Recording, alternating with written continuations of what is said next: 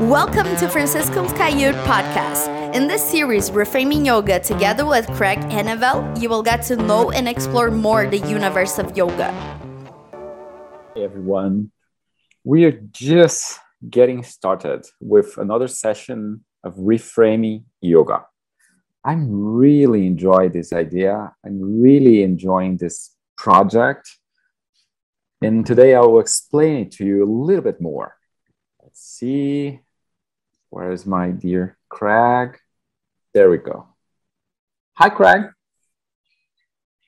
Hello. So, just for you all to understand, the name of this project is Reframing Yoga. And the idea is to share some of my ideas and some of my students' ideas with all of you in regards to many themes inside or around the, the yoga umbrella. Uh, this is not a series of interviews. This is a series of conversations. Most of them will be between me and Craig. Craig is a super dear student of mine and friend of mine, and we've been working in many projects together already. Um, this is about sharing our experiences and some of some parts of our life stories with you in order for you all to be able to have more data in order to reframe your understanding and your perception of yoga as well. So, how would you like to start today, Craig? So, I think the topic that comes up quite a lot these days is mental health. And a good friend of ours, a practitioner of the method, Brett, brought a observation and a question that I think we should start with. Um, she's just making the point that yes, everybody has been impacted by the pandemic. And the question is quite simple How does Kaiut Yoga help support our mental health? Uh, for me, particularly, the the whole thing around yoga as a discipline or as a physical activity is a major misunderstanding. Because for me as you know most of my work is around the, the recalibration of the nervous system. So that's step one. That's a step one when we talk about uh, asana uh, asana practice. That is step one when we talk about pranayama. That's step one when we talk about meditation. I have no, uh,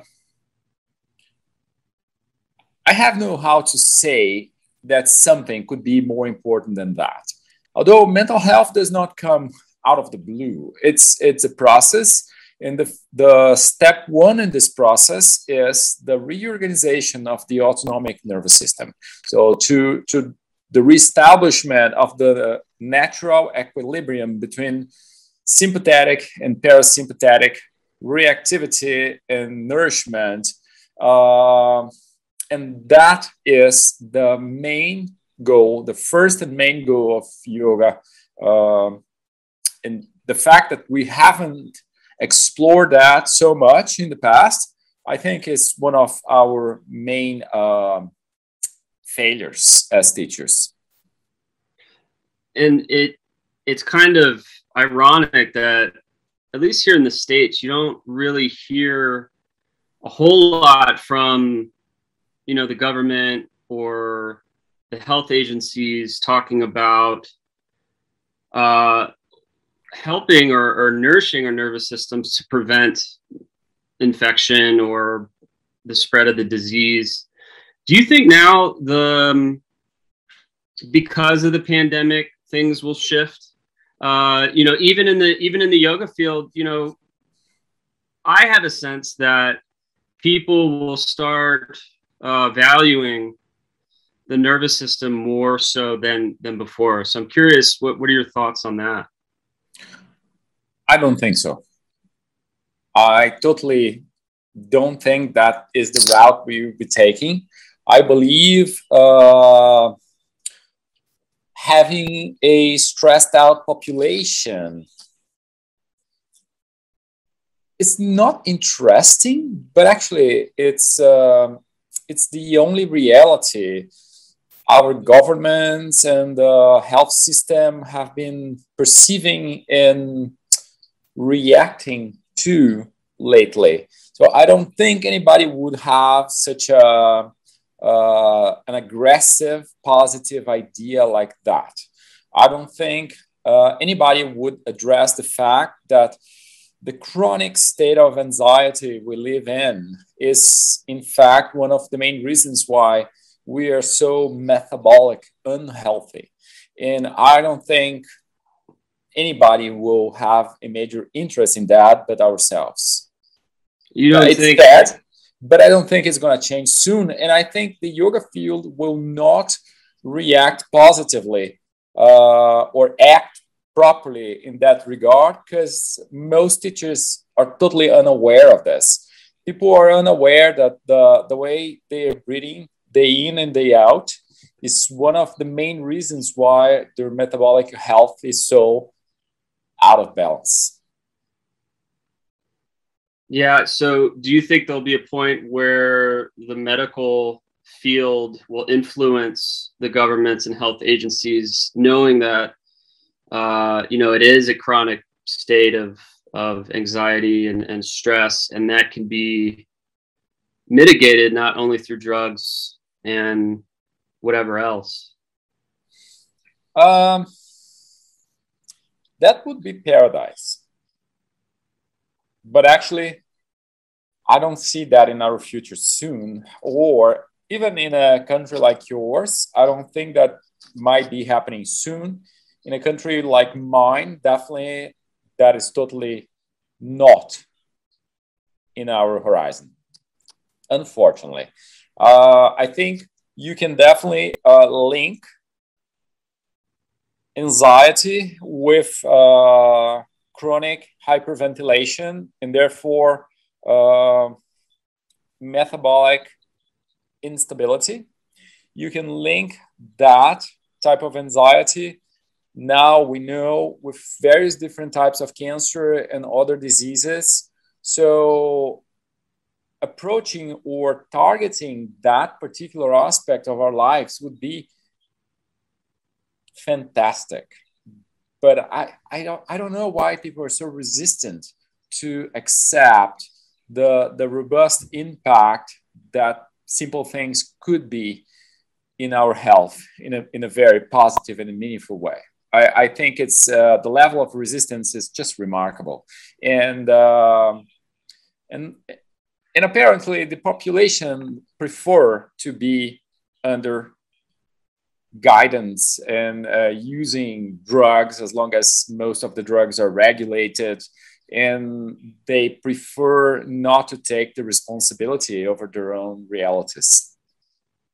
Do you think the resistance could be just innate inside of us? Or in other words um, i find this in myself. If i do get into a sort of um, stress loop or anxiety loop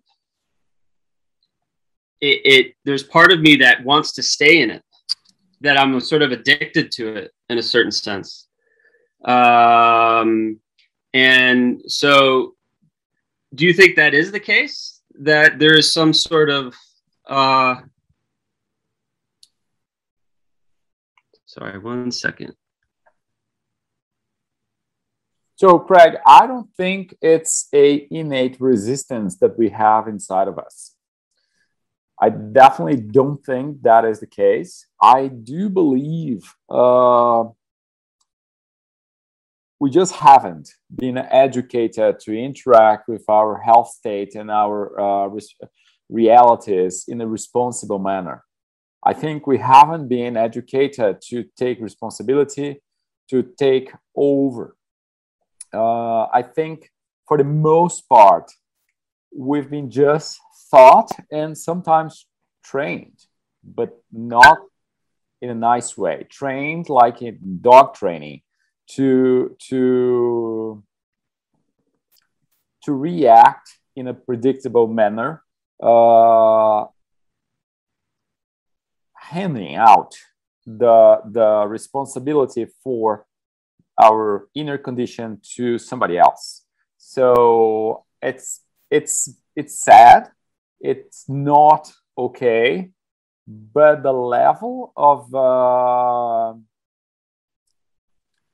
disconnection we have nowadays between our reality and what we've done is remarkable. Is remarkable we don't we don't really uh, analyze that everything we experience is in fact a consequence of our thoughts and actions. And when it comes to our health state it's exactly the same. You have no issues that are not related to your habits. Regardless of being conscious of your habits or uh, dealing with subconscious habits you've been nourishing anyways but I don't think there is a level of resistance. I think we all have a level of ignorance, and we've been taught not to take the responsibility.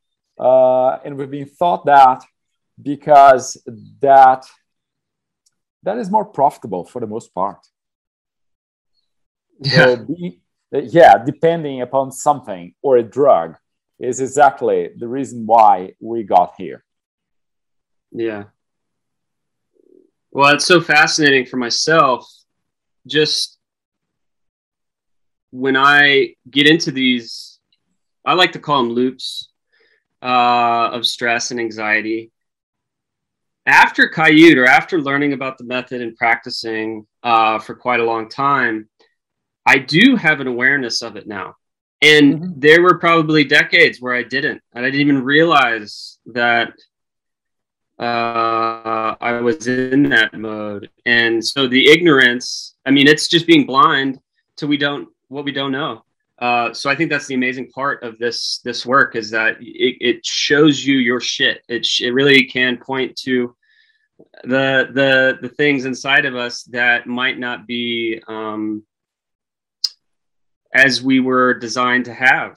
Like you know, yeah. that was were were the cavemen designed to be anxious all the time? and uh, I, I don't I don't think so.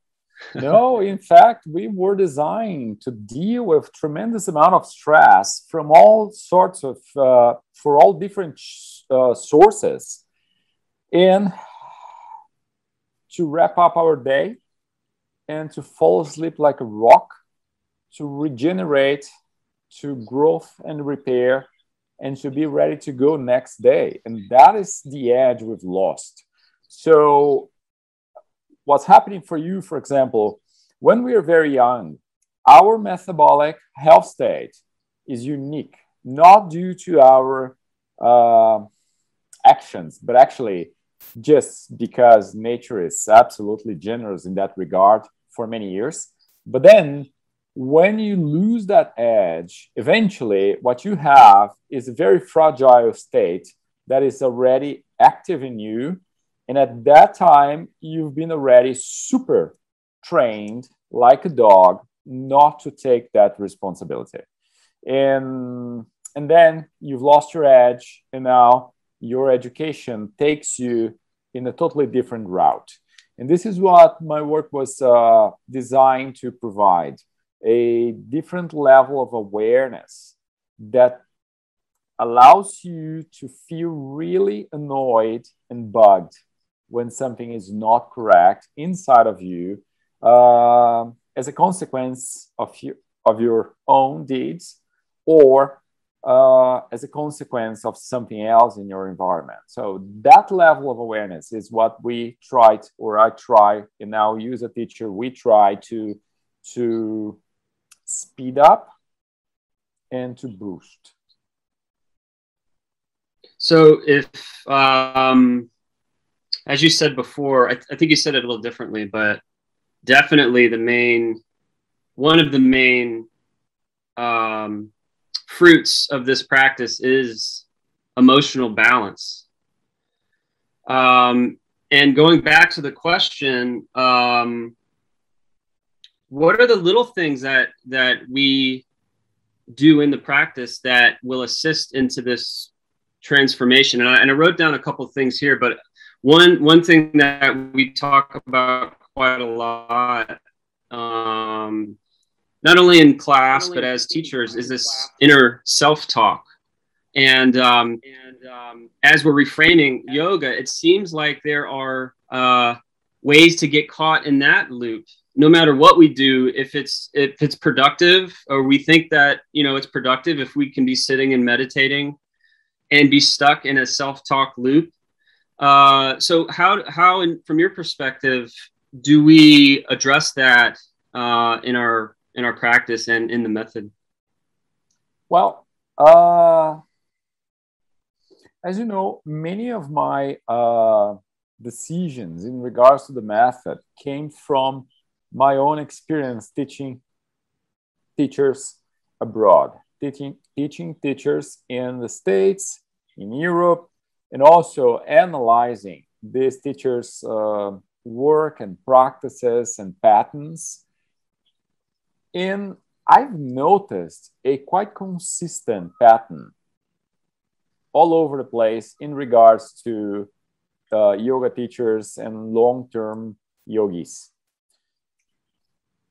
At that time, decades ago, I've noticed that very often they were practicing asana as well as pranayama from a very intellectual point of view.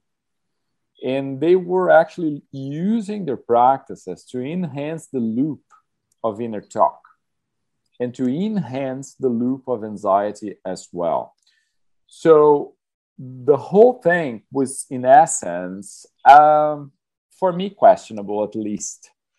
But I've seen yoga teachers with more than 20 years of uh, experience, some people that were able to go to India and spend uh, months with great teachers. And I've seen most of them presenting a quite clear uh, anxiety pattern. Breathing disorders, anxiety patterns, uh, very unbalanced mood swings, and then almost everything in regards to the design of the method was planned around that. How not to fall in that particular trap. So this is why I've, I've done so many of the things I did so far, because what matters is not what you do. In regards to the results you have, what matters is how you do it. And the how part of it is very, very intimate.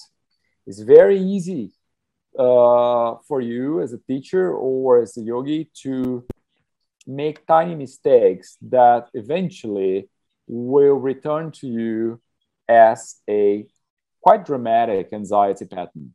So I think having in mind that the body does not matter much. I totally understand most of my students are very uh, enchanted with the quality of the physical results they have from this method. Although it's, that is nothing in comparison to what a balanced nervous system can deliver to one, to you, to me, to all of us. So I think the major, the main misunderstanding here is to assume that the body really matters that much. Uh, the body will recalibrate itself as long as the nervous system does it before. And apparently, we, we have such a inclination to be always controlling everything that we don't uh, allow nature to to to hold the wheel and guide us and this is one of the main things I've tried. I've tried to design things in a way that the process would be allowing nature to guide us instead of us to be controlling. Yeah, and it's it's a bummer that it seems like when you are anxious or stressed out, you just want to control more and more and more. More and more because when you are stressed out, one particular thing happens and this is what, this is, and I think this is key to the process of practicing. At the moment, your system feels stressed out, and the system is not you, it's the nature of intelligence behind you So it's not you, it's not even your conscious mind or your subconscious mind. It's nature itself speaking through you and taking over the responsibility sometimes. When you stressed, when you are stressed out because you are at risk. And this is very important because you might be at risk as you practice, because you might approach your practice with a aggressive mentality, for example. So if that happens, immediately your mother nature takes over. Your amyg- amygdala, your uh, primitive brain takes over. And you start reacting in a way that is meant to exist to protect us. And at that moment, because you've been uh, unwise, because you've been aggressive with yourself, nature will make you think, well, this might be wrong. So nature will press the brakes and will change everything inside of you. And you will think that you were thinking, but actually it's no longer you. And you no longer have control over the process. So it, that, that's a funny thing. So I, I, this is why I think it's so important for the teachers and the students to understand that at first and for many years, the 100% safety rule has to be applied. And, uh, and the process ha- in the process then has the opportunity to be absolutely well established. How does how is that for you as you practice? Yeah, super interesting. Uh, I mean, being in the those anxiety modes and witnessing it inside of me as I begin practicing is super interesting. And I keep I keep thinking about the the definition of yoga as as you've defined, which is the chronic state of presence. Mm-hmm. And it seems like that is the that is the key the the, the presence the, the the ability to let go of those that self-talk or whatever is keeping you in that loop and it's very it's simple but difficult right? It, it's simple. Definitely, definitely simple and definitely the most simple things in life are not easy at all. Yeah and then it's just like you could be you could be there on your mat thinking you're present but you're still allowing this loop to continue. So is that just is that from your experience um, time in the practice to to observe that sort of thing and catch yourself and then have these little tools and uh, sort of practices to to really make you present really start making you feel your body feel your environment tune into these uh, faculties we've been given um, that don't promote that anxiety state you know craig it's not the consistency. It's the intention. You gotta be willing to get that. You got to be willing, deeply willing, with a tremendous sense of urgency, and willing with everything you have to stop. The level of willingness we have to develop as we practice in order to be really able to embrace that type of result is remarkable and it, it definitely pays off. So there's no conflict in me in regards to that. It pays off well and it pays off rapidly if you really accomplish that type of task. Um, but you have to be willing. You have to uh, break free from the excuses we all make. You have to break free from the idea of control. You have to break free from the practice being a exercise exercise of exclusion and denial. A, practicing is like a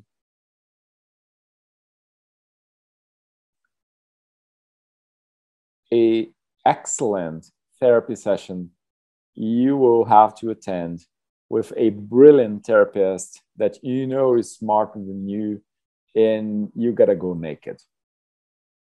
And that therapist is just the the nature yeah. behind. Yeah. But there is no how to pretend and there is no how to avoid and there is no how to hide it's absolutely uh, you are absolutely exposed. And if you are not, then it's not happening. So, and this is what I suppose the resistance is all about. It's it's hard. It's hard work to to get there and be willing to sacrifice and be vulnerable. Uh, yeah, and, and, and you know, it's it, it's never been sad that practicing yoga would be different than this. Uh, according to the literature, it's uh, the classic statement is uh, the one that forges the body in the fire of practicing will not know uh, old age and disease, which is a beautiful analogy, but definitely is a forge. And a forge lots of pressure lots of hammering and extremely high temperature applied right before extremely low temperature. That is what a forge really is. Temperature variation among extreme extreme range of options and it's consistent, it's pressure, it's consistency, it's pressure, it's consistency, it's pressure, and it's extreme variations. So practicing was never, never a exercise of um, some sort of feel good exercise. It's none of that. It's a forge and this old yogis, they've never said feel good. They've never said have beautiful music. They've said it's a forge. You need extreme pressure, you need extreme temperature, but that will give you something that nothing else could give you, could give to you. Mm-hmm. So the the body as our tool to access the nature behind. That's an, an amazing tool because the body gives you the opportunity not to lie. Mm. If you hmm. really indulge yourself to practice yoga uh, openly and fully, the body gives you full, transparent, clear, and loving feedback. Mm-hmm. So there's no such a thing as something in your mind that you haven't materialized, solidified in your body. Yeah. So that's my perception. Does that, how does that sound to you? Uh, I've, I mean, it, it sounds amazing because I've felt it. But it, it, it's there's a uh, analytical intellectual side of it that i think we've been trained to not truly get it. We're so caught up in um, just what we've grown up doing and, and addressing rather than uh, understanding not to our own faults but rather than understanding the true nature of what it is to be human and how to adapt to um, the pressures of life in the forge that we haven't really evolved physically speaking to to handle. Or maybe i should say sh- socially speaking uh to handle. Yeah. We, we, well we've we've we have evolved through stress extreme stress uh we've talked about extreme starvation extreme cold extreme high temperature uh, no safety in our environments. We've talked about no comfort in our environments. So we've we've evolved through stress. And then because of that, as a society, our main decision was let's make it safe and comfortable. But with safety and comfort, our bodies and our minds, they just freak out yoga is a way nowadays for you to mimic a little bit of the extreme circumstances we've been designed to face in life. And in my experience, the more you mimic properly the stresses that you would be facing in life in your practice and as you practice, the calmer your mind will be, and the more balanced your nervous system will be. But there's no actual neurological comfort in being absolutely comfortable. That is actually one of the main reasons we've been getting so sick lately. Is the type of comfort that our bodies do not enjoy at all. Our bodies, they just don't enjoy that.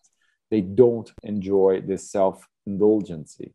They don't enjoy the amount of time we have uh, to spend on our couches. They don't enjoy this extreme safety. We have to expose ourselves to life in order to uh, gain the unlimited supply of energy that life itself supposed to be all about. Mm-hmm. So the am I yeah. am I too poetic? no, no, it make it makes good sense. So Brett's original question was using the pandemic as a sort of uh, reference to this conversation. So, do you think, in your opinion, um, or what does that what does that mean? What what is the the the current pandemic? How is that changing the need for really working on our mental health? I mean, I, I I'm thinking about like isolation and just speeding up these um, situations that we weren't meant to be in social social factors um, and depression so do you think just the, the pandemic sort of just expedites the the mental health issue and just yeah. means that we need more access to to ways to mitigate it? Yep. So I really like a author. It's a it's a Japanese doctor. Most of uh, most of his work is about metabolic health and most of his work was uh, around metabolic health and its connection with the nervous system. And his whole theory, and, he, and this guy was this guy was very good as a scientist and as a doctor. He just passed away a few years ago. All his work was around that. His work was around the fact that if something happened and you've developed a cancer, now you have two problems. You have your cancer to deal with, and you have the fear of the cancer that has been implanted in you by the media acting in favor of the cancer and against you. So the fear is actually a microscope that makes everything enormous. And when that happens, it strikes your defensive mechanisms. Your lines of protection will drop just because you are actually fostering a emotion that was designed to weaken everything. So, yes, there is a pandemic. Yes, people have died. Yes, people in my family died. Uh, but yes, what do you do on daily basis to reinforce your metabolic health? What do you do on daily basis to feel good, to feel better, and to have your powerful shield? That is key to the process. I mean, now with this new variant, variant we are seeing a, a quite shocking event. Okay, I took one dose of the vaccine. I took two. I took three. Some people took four, and they also dropped because of the new variant. Meaning, whatever you choose, you're gonna nurture your health this is not about uh, handing over to somebody else the responsibility for your inner state, for your actual health structure. This is about you and you only. And not nurturing fear is key to that. Fear is one of uh, one of the most powerful. Uh, I don't know if I'm going to say it right immune, immune uh, suppressors you can use. So if you you want to diminish your immune system, you want to if you want to deplete your immune system, you just nurture your fear. There's no option. This is going to happen. Period. And the the the fear is another form of anxiety and stress it's a powerful one because when you are fearful, your breath changes. When you're fearful, you hyperventilate. You hold your breath when it's full. When you're fearful, your oxygen levels go high and your CO2 levels go down. When that happens, regardless of the amount of oxygen you have in your body, it does not get to the cell, meaning you deplete the most fundamental part of your um, metabolic health system. Your CO2 oxygen balance fails, you hyperventilate, but this oxygen doesn't get to the cell, and that means the waste will not leave your body, and that means your uh, oxidative stress will be on the rise. So, from all different sides and ends, you will be depleting your health. What do you read?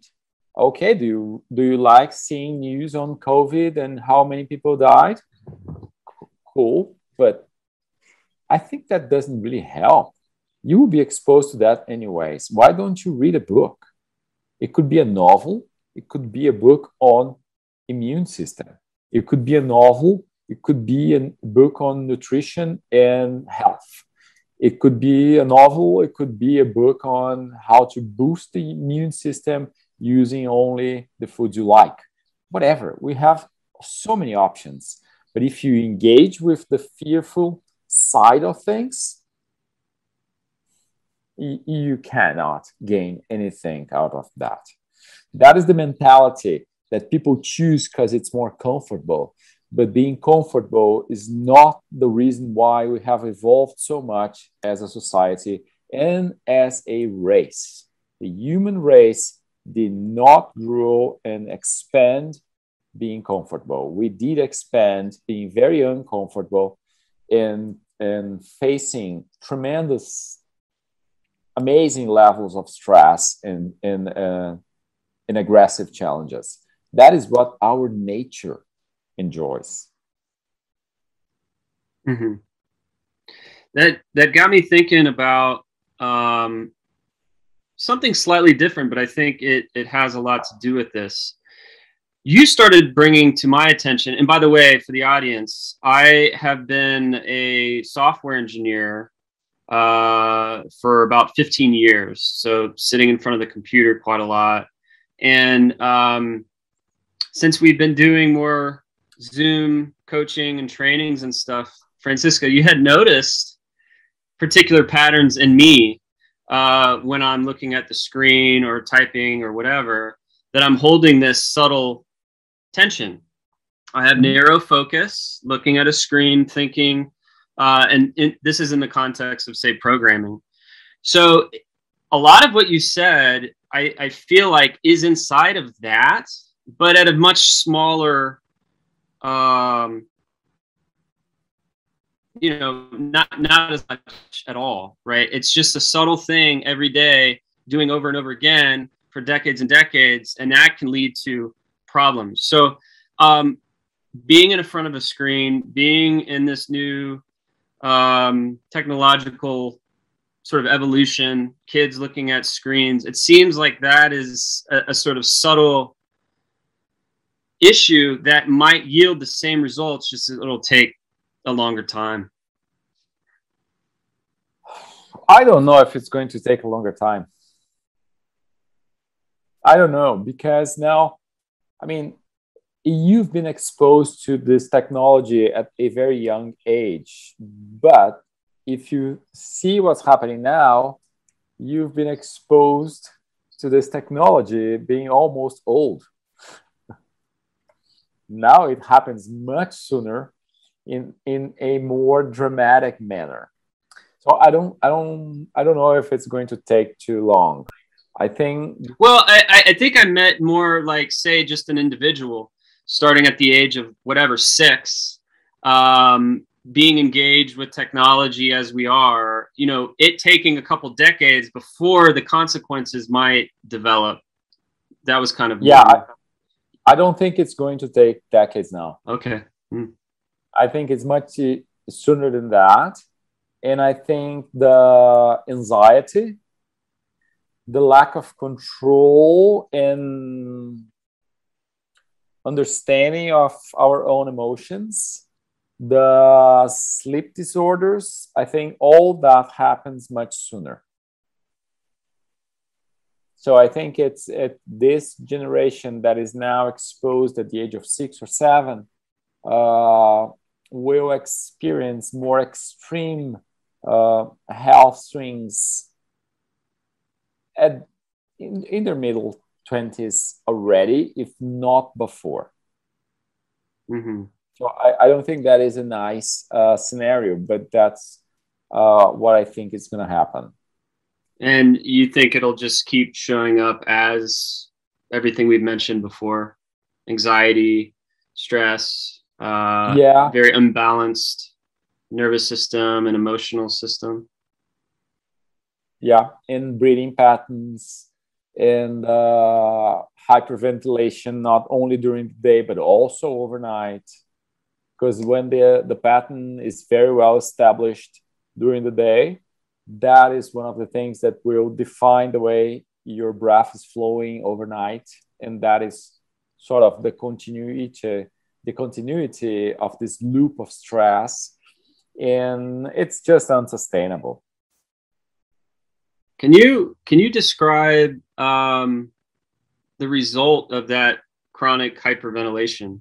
Or give some examples like how would that impact other parts of the system oxidative stress one meaning uh, your chemical waste will take more time to be eliminated, and that will create lots of uh, muscle and soft tissue sensations of discomfort, pain, or maybe even inflammation. Uh, meaning, chemically speaking, you get older faster. Two, the metabolic health that I'm talking about. That is the whole chemical balance in every cell will be uh, out of balance, which again impacts the uh, the the oxidative stress again. So you have the oxidative stress that is the main reference point being uh, boosted from two ends from day one. Then you have the, the poor quality of restoration as you sleep. And that is a boost in those two things as well. And it's a neurological burden at the same time. So you have so many losses happening at the same time that is it's almost hard it's hard to describe because it it sounds like a horror movie but actually it is. If you can't stop if you can't diminish if you can't take control over that you are not in a good place. And then people start seeing things as isolated. Their immune system now they got covid and now they got uh, this situation and now that situation and now that this joint inflammatory situation. And and they see their anxiety apart from the inflammation in the joint. And they see their anxiety apart from their breath and apart from feeling exhausted in the morning. And they just never connect it all together because they've never been thought that everything was together.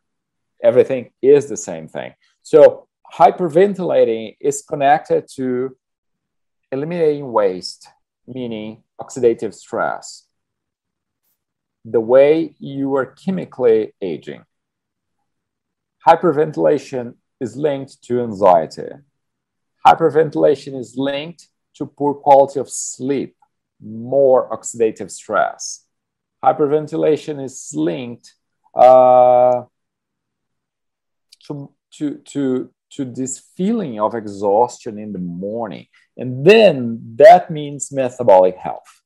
And all that together means the way you process sugars, uh, maybe a different type of diabetes, and all that is scientifically linked to various different diseases. And for me, you can act on many um, many sides of this whole spectrum. Although relaxation and neurological regulation, nervous system or autonomic nervous system regulation is your shortcut. It's where you can get the best results with the minimum effort and the minimum time. Yeah. And then and then there's this whole other um, mobility aspect.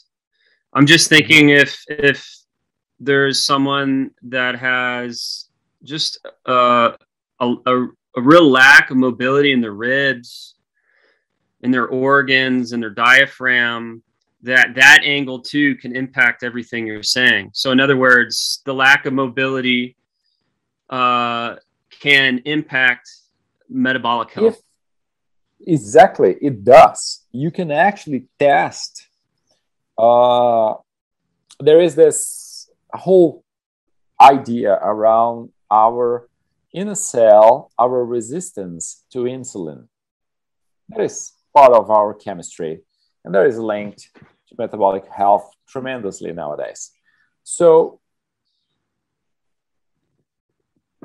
I do control, by the way, my levels of resistance to insulin periodically because they just want to keep track on all that, and I have fun learning and and and uh, and seeing all that and testing my ideas. So, not the sugar levels only, but the resistance to insulin. You can test both. Uh, so you can when you approach a joint in a asana, test the levels of insulin resistance systemically, the whole body, or objectively in one joint. And yes, practicing wisely and stressing out the joint in alignment with nature will give us that edge. It changes things in a very deep and chemical level that now science can easily prove. That's a cool thing. Uh, that completely blew my mind. That that's a recent uh, understanding for me that just applying pressure to a joint uh, properly can can uh, increase your metabolic health in that joint. Isn't that amazing? I think that's the coolest information ever when you love yoga. Yeah. That is the coolest thing.